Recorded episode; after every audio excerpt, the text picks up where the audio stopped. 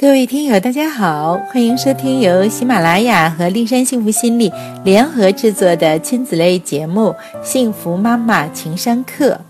我是丽山心理疗法创始人张丽山，您身边的婚姻教子心理咨询专家。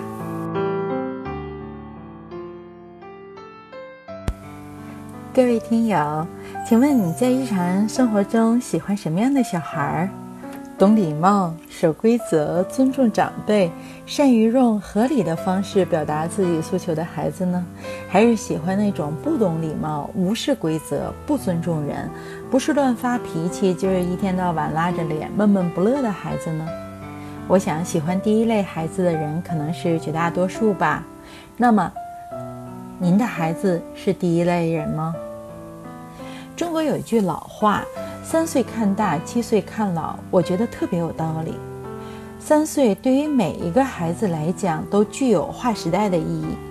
进入幼儿园是开始社会化的第一步，此时孩子的社会自我意识逐步形成。你可能记得有这样的公益广告啊，妈妈领着孩子呃横过马路。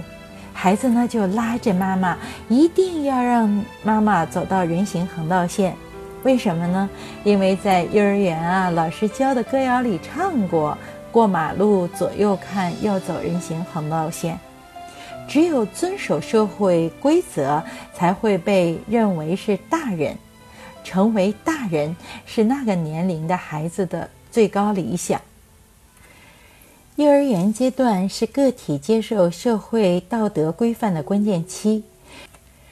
如果接受正确的行为规范、道德意识，将会增强未来进入学校之后的适应力，少走或避免走弯路，减少不被周围人认同的痛苦体验。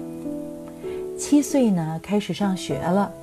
这个阶段，孩子的学习动机、学习态度、学习习惯、学习能力，直接影响到孩子的自我价值感以及他们在学校的心理感受。如果形成了良好的学习习惯，收获相应的学习成果，他们会对学习产生美好的情绪体验，建立起自尊心和自信心，学业生涯呢就会比较顺利。如果相反啊，就会造成自我价值感低等问题。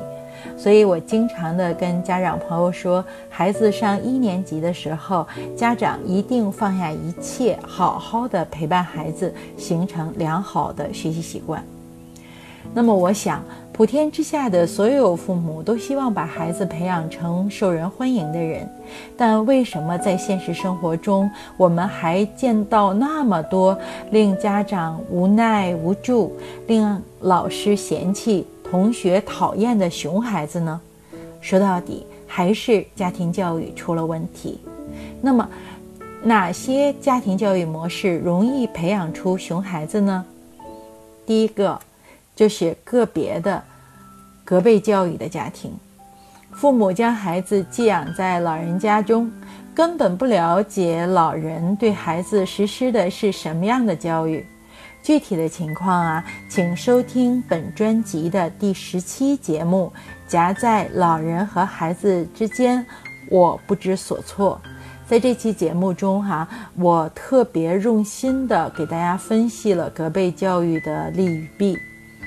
第二个方面呢，就是孩子父母的原生家庭有问题，比如说他们的父母过于严厉或过过于疏离，他们从小呢在内心就产生了一种内在誓言：以后我自己有了孩子，一定要无原则、无底线的爱他们，包容他们的各种行为，绝不让我的孩子经历我所经历的痛苦。这些父母溺爱孩子的行为，与其说是爱孩子，不如说是对自己童年不快乐的一种补偿。第三种情况啊，就是盲目的认为外国的月亮比中国圆，一味的信奉西方的教育理念。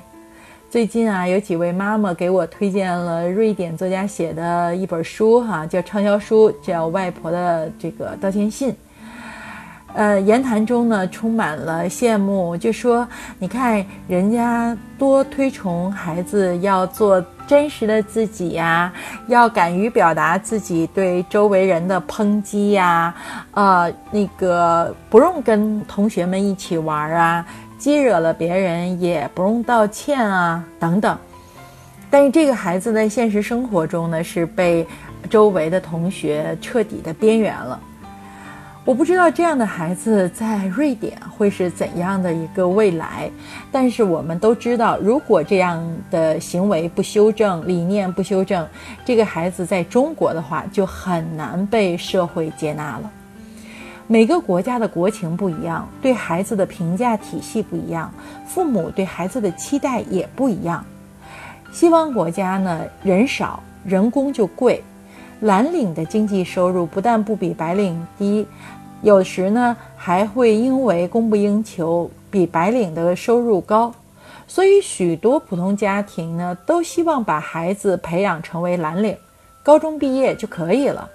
而中国的家长呢，更希望孩子接受高等教育。既然说社会对人才的评价标准不一样，家长对孩子的期待不一样，那西方的一些教育理念有多少借鉴价值呢？我们还是活在。当下活在此时此刻比较理性一点。听到这里啊，可能许多听友就特别迫切的希望知道，家长如何科学的管理孩子，将其培养成受人欢迎的好孩子呢？前提是父母要以身作则。你想让孩子成为什么样的人，自己就要先成为什么样的人，其中包括价值观、情绪管理、人际交往等各个方面。我们首先说说价值观，哈，就是要对社会、对人生充满正能量。一些孩子的父母因为各种原因对自己的人生并不满意，他们对社会、对职场、对周围的人呢，总是充满了负能量，有各种的微词抨击一切。在这样的环境中成长的孩子，价值观就很难建立好。成年人呢？比较现实，一边抨击着社会，一边呢还得工作哈养家糊口。但是对于孩子来讲，他们认为社会既然这么黑暗，这么不好，现在努力学习的目的呢是为了未来进入这种黑暗的社会之中。那现在的努力有什么必要呢？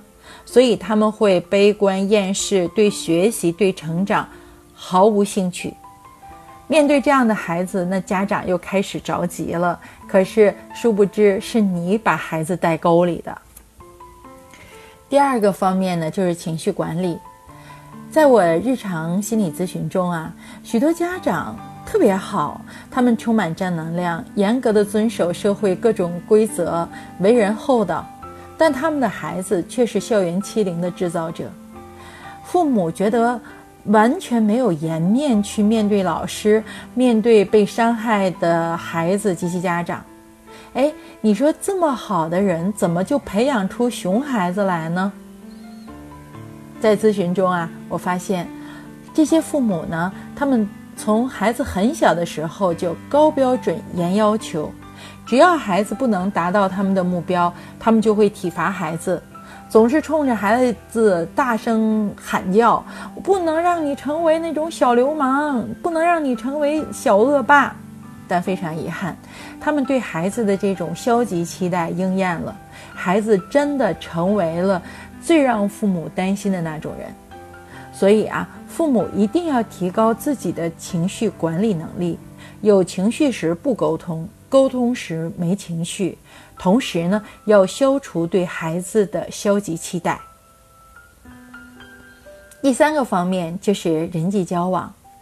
现在许多孩子的父母啊，都已经是独生子女了，他们有自己独立的想法，对父母当年对自己的教育存在着颇多的不满，他们的成长经历投射到陪伴自己孩子的成长之中，比如说，当着孩子的面。顶撞老人，那么这样就造成了孩子也不尊重老人，他们不但不管理，反而呢会觉得是老人的这些言行激惹了孩子，责任不在孩子身上，啊，我小的时候对你的这种态度也是不满的，所以我孩子对你现在这样不满挺对的。那么在这种家庭氛围中成长的孩子呢，就缺乏人际的界限，他们不懂得尊重人。我就跟这些家长朋友说了，我说我告诉你，你给孩子带了一个坏头。你不尊重你的父母，那未来你的孩子也不尊重你。那么这些年轻的父母就说：“没关系，张老师，我能接受孩子对我的不尊重，我不想成为那种传统意义上的那种啊父母。”我说好，那他不尊重你，他还有可能未来进入社会不尊重他的老师，不尊重他的领导。那这些家长就说：“哦，张老师，我们家孩子不是这样的，我们家的孩子到外边可有分寸了，他对，呃，老师是挺尊重的。”我说：“那是什么呢？是孩子现在还小，他呢不敢去挑战老师，但是他内心到底是一种怎样的感觉？是非常的顺遂，还是内心很拧巴？我们不得而知。想想看。”作为我们成年人，有时候角色都很难这个切换。一些当领导的，在单位喝五幺六惯了，回到家也会对家人喝五幺六。那么你怎么能够要求孩子在家特别的刁蛮，出了家门就很规范呢？他的这种掩饰、这种装，一旦遇到了挑战的状态，会不会就暴露自我了？而一旦暴露之后，他的整个的环境会是怎么样的？我们大家作为职场人心中都有数。那么，各位家长朋友，为了孩子的福祉，把他们培养成为你在日常生活中愿意接触的人吧。有礼貌、守规则、讲诚信、善意待人、合理表达自己的诉求。一旦错过了养成良好行为规范的关键期，孩子会痛苦，父母会更痛苦。每一个孩子都是一张白纸，我们在这张白纸上用心的画出最美的图画吧。各位朋友，幸福妈妈情商课到本期就二十期了，完成了我们这个专栏。感谢喜马拉雅团队的精心制作，在未来的日子里，欢迎大家继续关注张丽山幸福心理专栏的各期音频节目。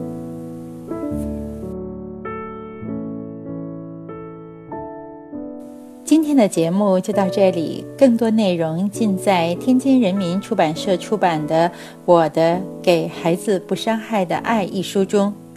您也可以关注我的微信公众号“丽山幸福心理”，我的私人微信号是“丽山热线”的全拼。丽山守望在这里，希望给您更多的心理支持。再会。